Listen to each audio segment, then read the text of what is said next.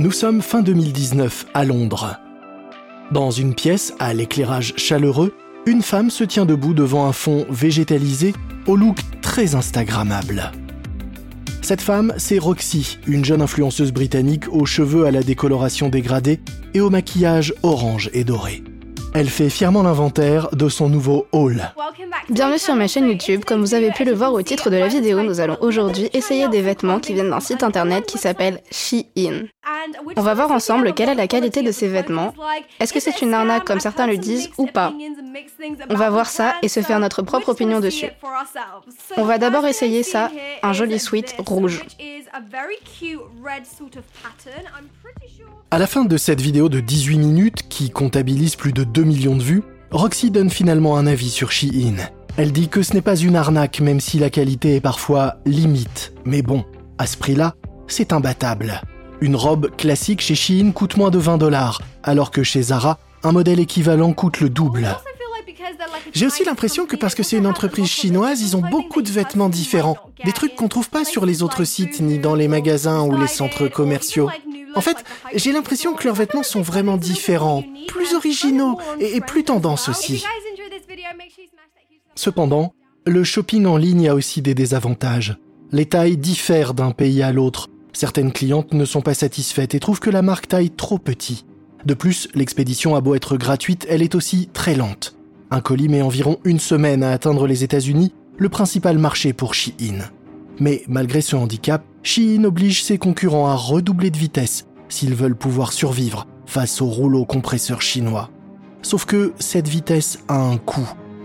Un coût qui pourrait bien être fatal à tout le secteur du commerce physique face aux boutiques en ligne. Toutefois, si les prix ultra bas que propose Shein semblent trop beaux pour être vrais, les pratiques douteuses de l'entreprise pour réussir à proposer de tels prix bas sont, elles, bien réelles. Et le retour de bâton s'annonce douloureux.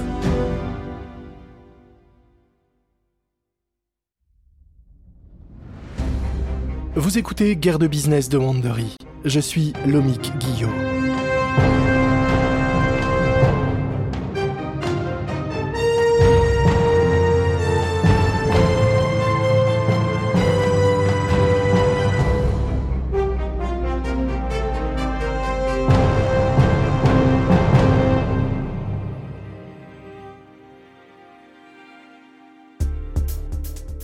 Dans notre dernier épisode, H&M se débarrassait tant bien que mal de tonnes d'invendus d'une valeur de plus d'un milliard de dollars. Forever 21 avait fait faillite et les accusations à l'encontre du propriétaire de Topshop, Philip Green, mettaient l'enseigne en péril. Quant à Zara, la marque espagnole se faisait distancer par Shein, plus rapide à proposer les derniers modèles tendance. Dans cet épisode, après une folle ascension jusqu'à la place de leader de l'industrie de la mode, Shein se retrouve menacé par une nouvelle concurrence, des sites de location de vêtements et des plateformes de revente d'habits de seconde main. Le tout en pleine période Covid et confinement, où le pyjama devient le vêtement le plus porté, même pendant les heures de bureau. Voici l'épisode 5, dernière des marques. Nous sommes à Londres, en octobre 2020. Jen Shefferson est assise à son bureau, les yeux rivés sur l'écran de son ordinateur. Elle a à présent 59 ans, mais ses cheveux blonds arrangés avec goût la font paraître plus jeune. L'ex-directrice de Topshop, qui a fait de la marque un géant de la mode reconnu, a à présent uniquement pour rôle de dissuader les clients d'acheter de nouveaux vêtements. Elle est en effet devenue présidente de My Wardrobe HQ, une entreprise de location de vêtements. Fondée en novembre 2019, cette entreprise a été la première à proposer un tel service au Royaume-Uni. Elle permet à ses clients de louer des articles pendant 2-3 jours et jusqu'à 2 semaines. Elle fait aussi dans les articles de seconde main, introuvables sur le marché classique, à un prix largement inférieur à celui du neuf. Shefferson se rapproche de son ordinateur pour répondre aux journalistes qui l'interviewent à distance. On essaye de démocratiser la location de vêtements de luxe. C'est une forme de déculpabilisation de la consommation de la mode. Ça permet d'essayer, de s'amuser et de réessayer. Le journaliste ne semble pas convaincu. Mais des études montrent pourtant que la location n'est pas forcément moins polluante. L'impact environnemental de la livraison, les cartons des colis, le nettoyage à sec. Ces études disent que la location est peut-être même pire que le circuit classique. Malgré la critique, Shefferson ne bronche pas. Chez My Wardrobe HQ, nous utilisons le nettoyage à l'ozone. C'est bien plus éco-friendly que le nettoyage à sec. Et on désinfecte les vêtements très soigneusement. On encourage aussi nos clients à venir en magasin pour prendre et déposer leurs articles pour éviter la livraison. On n'est pas parfait, mais vraiment on fait de notre mieux. Ah, mais vous pensez vraiment que ce modèle est viable dans un système de fast fashion où les tendances vont si vite? Oui, je pense même que le système actuel s'essouffle. Les clients ne courent plus après les tendances saisonnières. Elles sont donc moins importantes qu'auparavant. Non, ce qui compte maintenant, c'est est-ce que ça sort du lot? Ce qui marche, ce sont les articles qui se démarquent du reste. Un costume Gucci, un sac à main Dior, un beau collier Chanel. Et le mieux dans tout ça, c'est que nos clients peuvent essayer toutes ces pièces qui ne pourraient pas s'offrir autrement. Et comment est-ce que la pandémie a affecté votre secteur? On a vu des comportements vraiment inattendus. La location pour de grandes occasions a évidemment chuté, mais pendant le confinement, nos clients ont continué à louer des pièces d'exception, comme des sacs Dior et Louis Vuitton, ou des chaussures Prada. Mais les articles les plus loués, c'étaient les chemisiers avec des détails élégants sur les manches et les boucles d'oreilles, des pièces qu'on peut facilement voir pendant une visio, comme aujourd'hui. Pour vous, c'est quand même un sacré revirement. Beaucoup d'experts vous considèrent comme celle qui a fait de Topshop le géant d'aujourd'hui, celle qui a lancé le concept de fast fashion. Et là, on dirait que vous faites vraiment machine arrière. Hein. Oui, j'ai sans doute ma part de responsabilité dans tout ça, c'est vrai. Mais on essaye simplement de rendre la mode accessible pour tous. J'aime toujours la mode, bien sûr, c'est fun, et ça bouge tout le temps. Mais c'était devenu une course à la surenchère. Toutes ces offres, ça devenait ridicule. Mais les entreprises de location comme la sienne font face à un défi de taille. En mai 2020, en raison du confinement, Rent the Runway, une autre entreprise de location autrefois florissante, a vu ses commandes chuter de 70% l'entreprise a dû licencier des employés et réduire les salaires. À la même période, la pandémie vide les magasins en dur au profit des boutiques en ligne. Zara prévoit de fermer 1200 de ses boutiques physiques pour se concentrer sur la vente en ligne. De son côté, H&M envisage d'en fermer 250. Et les deux enseignes sont imitées par d'autres comme American Eagle, Victoria's Secret et Express. Alors que le Covid met la planète sous cloche, tous peinent à se maintenir à flot. Mais Topshop connaît un sort bien plus terrible. Le 30 novembre 2020, l'entreprise est déclarée insolvable, c'est-à-dire incapable de payer ses dettes. L'entreprise accuse le Covid, mais ses ventes étaient déjà en chute libre avant le confinement. Dans un communiqué publié aujourd'hui, le directeur général écrit que c'est un jour très triste pour tous les employés de Topshop, mais aussi pour ses fournisseurs ou ses actionnaires. L'impact du Covid avec la fermeture des magasins pendant plusieurs semaines a vraiment mis à mal la marque et l'ensemble du commerce en Angleterre. Mais la pandémie n'est pas le seul problème pour Topshop. Les experts disent que Topshop n'a jamais vraiment percé aux États-Unis et a trop tardé à s'intéresser à la vente en ligne ainsi qu'aux réseaux sociaux. De plus, Topshop a essayé de toucher une clientèle beaucoup trop large et ne bénéficiait pas d'une image de marque à la mode comme Zara. Mais la marque a encore une énorme notoriété, donc une certaine valeur. Entre de bonnes mains, elle pourrait se refaire. 18 janvier 2021 au siège social de Shein à Guangzhou, en Chine. Le PDG Chris Xu a réuni son conseil d'administration. Alors, quelles sont les dernières nouvelles pour les enchères sur Topshop? Un membre du conseil lui répond. Nous faisons face à beaucoup d'adversaires pour ce rachat. En voici une liste. Il y a Azos, Next, Boohoo, JD Sports et Authentic Brands. Next et ASOS sont déjà bien implantés sur le marché britannique, mais les deux autres concurrents, JD Sport et Authentic Brands, ont déjà une expérience de gestion de magasins physiques.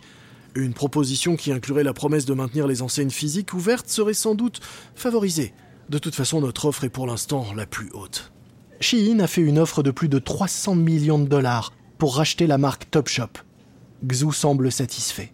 Je pense que cette marque pourrait être un plus pour notre développement à l'international. Elle a toujours une bonne notoriété, surtout auprès des jeunes. Ça pourrait grandement nous aider à nous développer au Royaume-Uni, ça. Euh, j'ai entendu dire que Next pourrait bientôt se retirer de la course. Ah, vraiment? Ouais, faire une offre tardive était sans doute la bonne stratégie.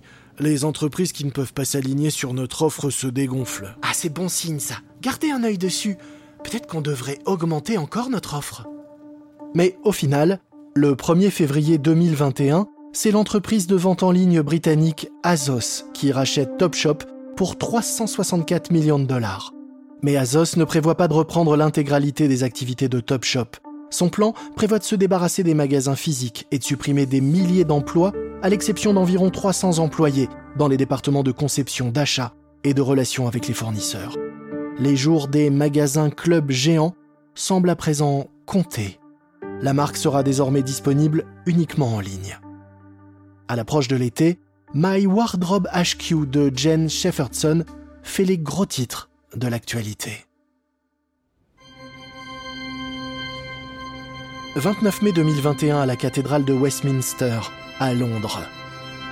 30 invités, soit le maximum autorisé par les restrictions Covid, sont réunis pour assister au mariage du Premier ministre britannique Boris Johnson et de l'activiste politique britannique Carrie Simmons. Les invités regardent Simmons passer dans l'allée, vêtu d'une robe blanche brodée de tulle et de soie, avec des fleurs dans les cheveux. Deux invités se penchent l'un vers l'autre et chuchotent. Attends, tu me croiras pas, mais j'ai entendu dire qu'elle a loué sa robe. Mais non, où ça? Chez My Wardrobe HQ, et elle aurait payé seulement 45 livres. Oh, tu m'étonnes, c'est super pratique, c'est tellement plus smart que de dépenser des milliers de livres pour un truc qu'on va porter qu'une fois. La robe, signée du créateur grec Christos Kostarelos, coûte généralement plus de 4000 dollars. Pour éviter que les médias n'aient vent de ce mariage secret, Madame Simmons a également commandé trois autres robes de différentes couleurs. Shefferson et son équipe au QG de My Wardrobe n'avaient aucune idée du projet de mariage avant de voir les photos.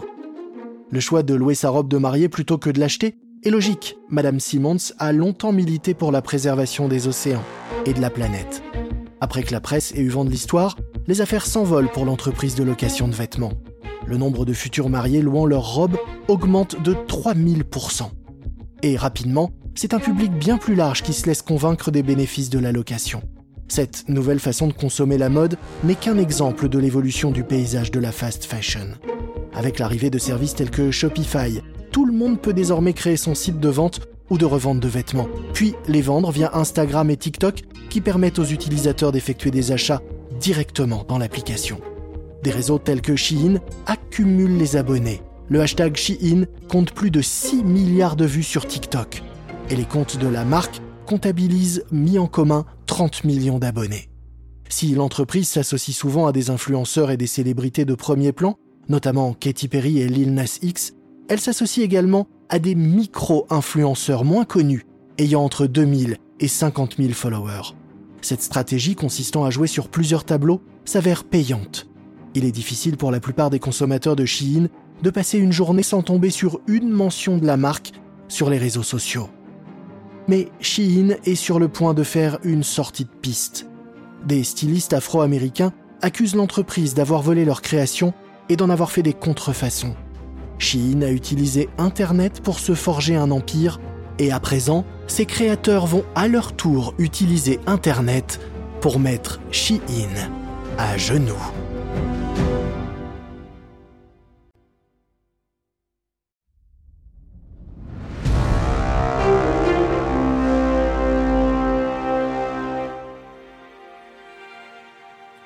Nous sommes le 16 juillet 2021.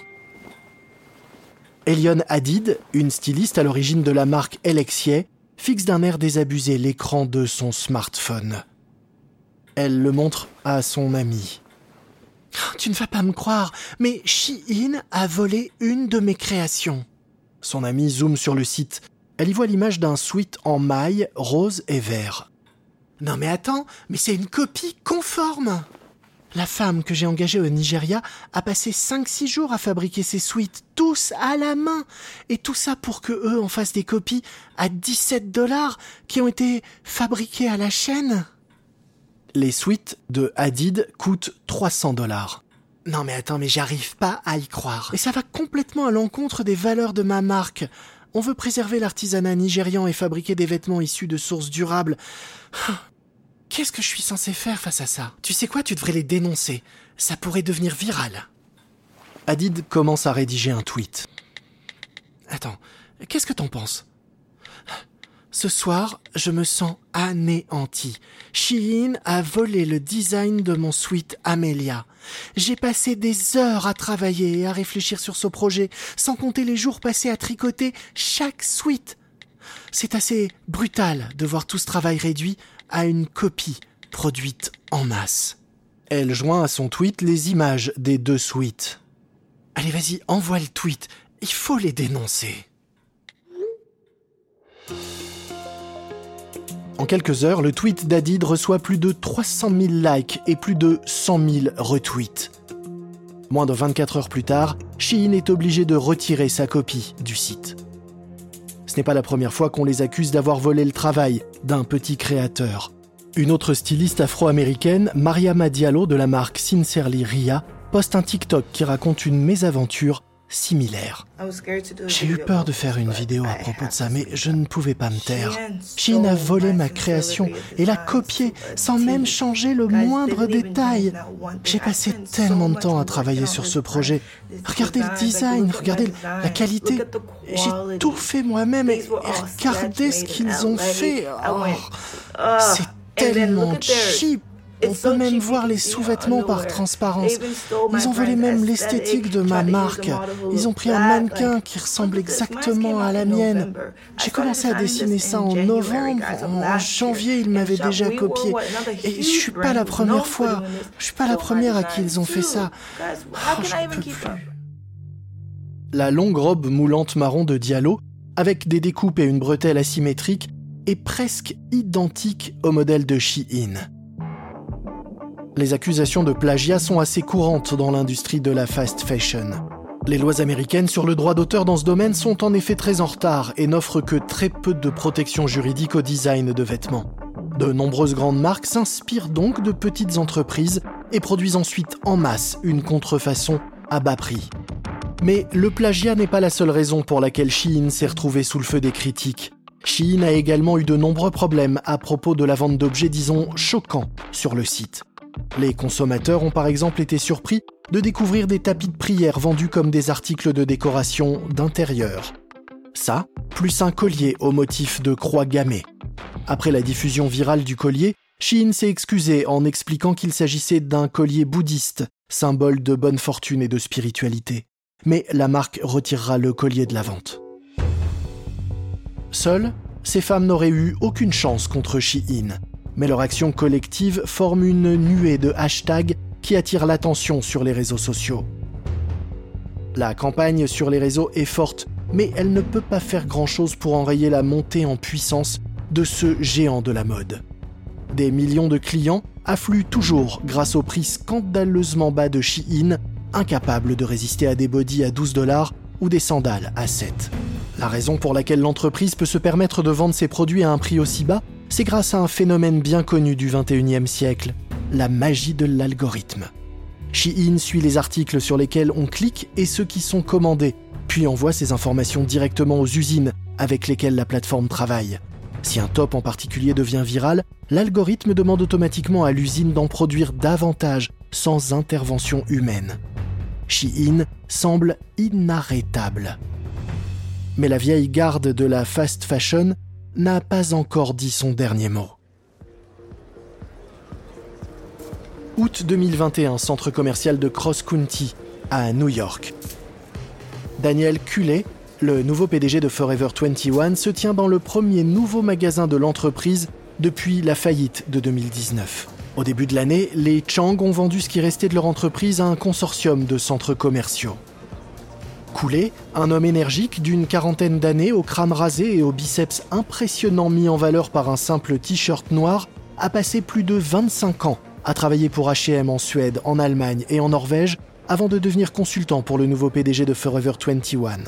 Cela fait maintenant plus d'un an qu'il travaille pour la marque et il a du pain sur la planche. Aujourd'hui, il fait visiter le magasin à un journaliste. Comme vous pouvez le voir, l'ambiance est très différente. Les anciens magasins étaient trop éclairés, trop impersonnels. Ça, c'est la nouvelle esthétique qu'on a imaginée. Sol en béton, des éléments en bois, c'est bien plus chaleureux. Au centre du magasin de 2000 mètres carrés, on trouve quatre groupes de mannequins, chacun arborant un look totalement différent. Et comment est organisé le magasin? Par style cette organisation fait partie de la nouvelle identité de Forever 21. Nous avons des looks bohèmes, sexy et inspirés du streetwear par là, moderne et contemporain ici, et enfin cool et décontracté. En divisant les magasins de cette façon, les clients peuvent entrer et aller directement dans la zone qui correspond à leur style personnel.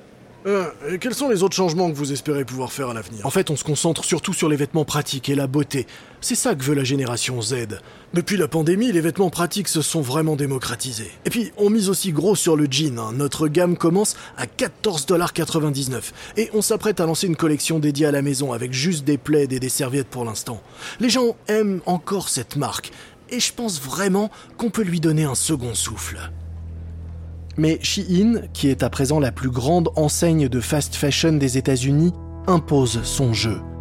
Shein représente 28% des ventes de prêt-à-porter et dépasse largement H&M, Zara et Forever 21. Shein livre dans 220 pays et dégage un bénéfice estimé à plus de 10 milliards de dollars par an. Et même la pandémie n'a pas réussi à ralentir sa course vers le sommet. À l'été 2020, l'application Shein atteint la première place des téléchargements dans l'App Store d'Apple. Alors que Forever 21 essaye de se refaire une réputation et de reprendre pied, les ventes de Zara parviennent à revenir à leur niveau d'avant Covid. HM est toujours à la traîne, incapable pour l'instant de se remettre complètement du choc de 2020. Quant à ce qui reste de Topshop, il semblerait qu'un certain nombre d'investisseurs songent au moyen de reprendre le magasin XXL de la marque à Oxford Street, à Londres. Une vente qui profiterait à Philip Green, qui, même après le rachat par ASOS, doit toujours à ses créanciers la somme de 2,4 milliards de dollars. Plus les mois passent, et plus il semble qu'il y ait un décalage entre ce que les consommateurs disent vouloir et la réalité de leurs achats.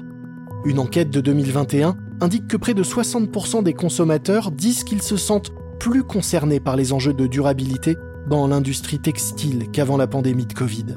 Mais la majorité continue d'acheter de la mode jetable. Et malgré leurs efforts pour être plus durables, les entreprises du secteur n'ont toujours pas de quoi se vanter. 20% de l'eau gaspillée dans le monde est imputable à des entreprises comme Zara, HM ou encore Shein. Cela se comprend facilement car pour fabriquer un seul jean, il faut plus de 30 000 litres d'eau, soit la quantité qu'une personne boit en 7 ans. Sur les 100 milliards de vêtements produits chaque année dans le monde, 3 sur 5 seront jetés.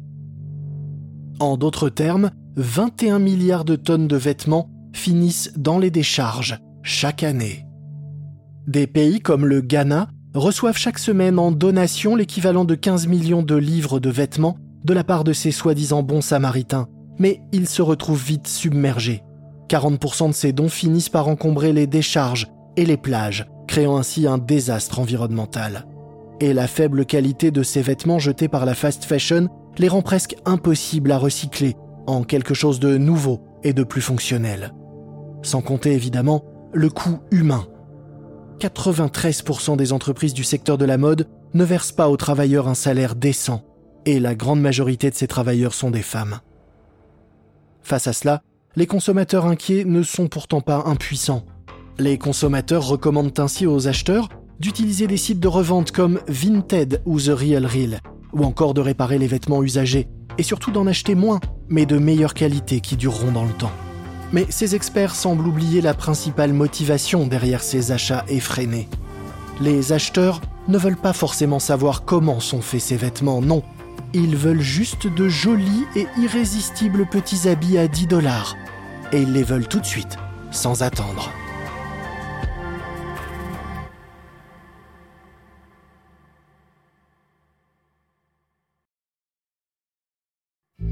Vous venez d'écouter le cinquième et dernier épisode de Guerre de Business Fast Fashion de Wandery.